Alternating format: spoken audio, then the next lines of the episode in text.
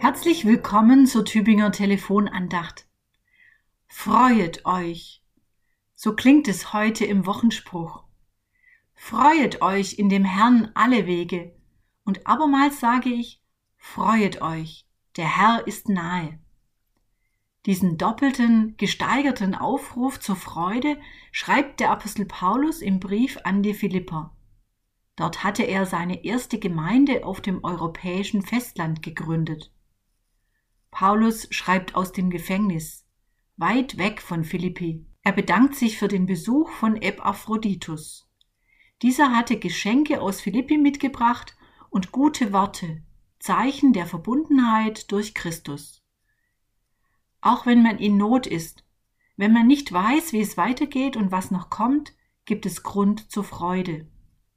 Paulus weiß wohl, dass er vor ein römisches Gericht gestellt wird, den Ausgang dieses Verfahrens kennt er nicht, aber er weiß, wer ihm entgegenkommt aus der Zukunft.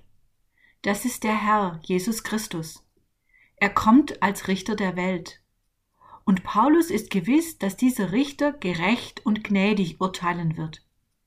Dass Jesus kommt, ist für ihn also ohne Frage Grund zur Freude. Deshalb ruft er auch seine geliebte Gemeinde in Philippi zur Freude auf.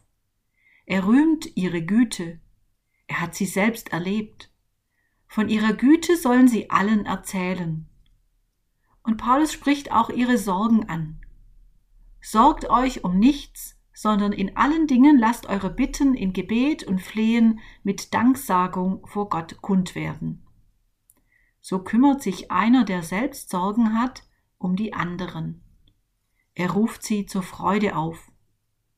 Er ruft sie auch dazu auf, allen Kummer bei Gott abzulegen, um danach zu spüren, ich bin befreit von großer Last, ich bin befreit zur Freude. Freude und Freiheit, beides verdanken wir dem kommenden Herrn. Er ist das Kind in der Krippe, er ist der Auferstandene, der uns aus der Zukunft entgegenkommt.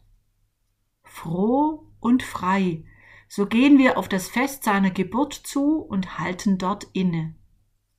Freuet euch in dem Herrn alle Wege, und abermals sage ich, freuet euch.